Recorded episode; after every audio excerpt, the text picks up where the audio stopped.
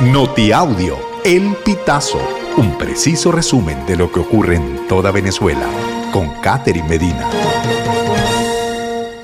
Saludos estimados oyentes. A continuación hacemos un repaso informativo por las noticias más destacadas hasta este momento. Comenzamos. Tu celular sí escucha tus conversaciones y así es como puedes evitarlo. Fernando Suárez, presidente del Consejo de Colegios en Ingeniería Informática de España, advierte sobre dos tipos de aplicaciones que utilizan el audio para mejorar su desempeño y adaptarse mejor a nuestras propias solicitudes. Suárez distingue entre las asistentes de voz como Siri o Alexa y las aplicaciones que solemos descargar de las tiendas virtuales. El experto recomienda revisar qué permisos hemos otorgado a las aplicaciones que utilizan nuestra voz. Esto se puede comprobar visitando el menú de configuración en nuestro teléfono celular y luego seleccionando la opción Protección de privacidad. Estas instrucciones sirven tanto a sistemas Android como a iOS. Maestros revelan que 90% de alumnos de educación básica tienen deficiencias en tres materias. Carmen Teresa Márquez, presidenta de la Federación Venezolana de Maestros, indicó que durante el año escolar 2023-2024 se registraron 3.185 protestas de trabajadores que exigieron salarios dignos, una situación que les genera preocupación porque podría repetirse en el venidero año escolar 2023-2024. Son nuestros muchachos de las clases populares los que han estado sin clases, a los que este gobierno no les ha importado, añadió al tiempo que exigió al gobierno de Nicolás Maduro darle una respuesta salarial a los docentes y mejorar la calidad de enseñanza.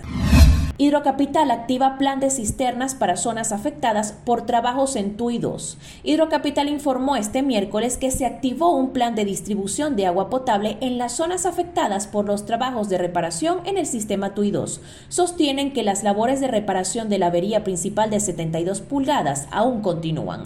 A través de la publicación compartida en Twitter, arroba hidrocapital 2, cientos de usuarios exigieron la restitución del servicio en varias zonas de la Gran Caracas, debido a que cuentan con más de cuatro días sin agua en sus hogares. El Pollo Carvajal no pagará fianza y permanecerá en una cárcel de Nueva York.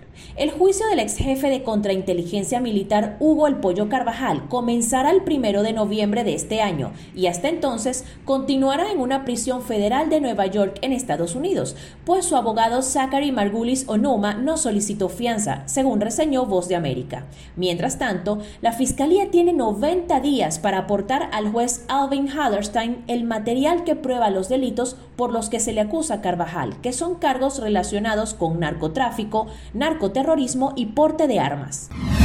Colombia ha rescatado a 158 migrantes en ruta de San Andrés en 2023. La ruta migratoria por el archipiélago de San Andrés se ha activado este año debido al gran número de personas que cruzan por la selva del Darién. Los migrantes llegan a las islas como turistas con toda la documentación regular y tiquetes aéreos, pero luego abordan embarcaciones que pueden ser peligrosas y se ponen en manos de traficantes. Estimados oyentes, este ha sido el panorama informativo hasta esta hora. Narró para ustedes Catherine Medina. Estas informaciones puedes ampliarlas en nuestra página web, elpitazo.net. También recibimos tus denuncias vía SMS o WhatsApp a través del 0414-230-2934.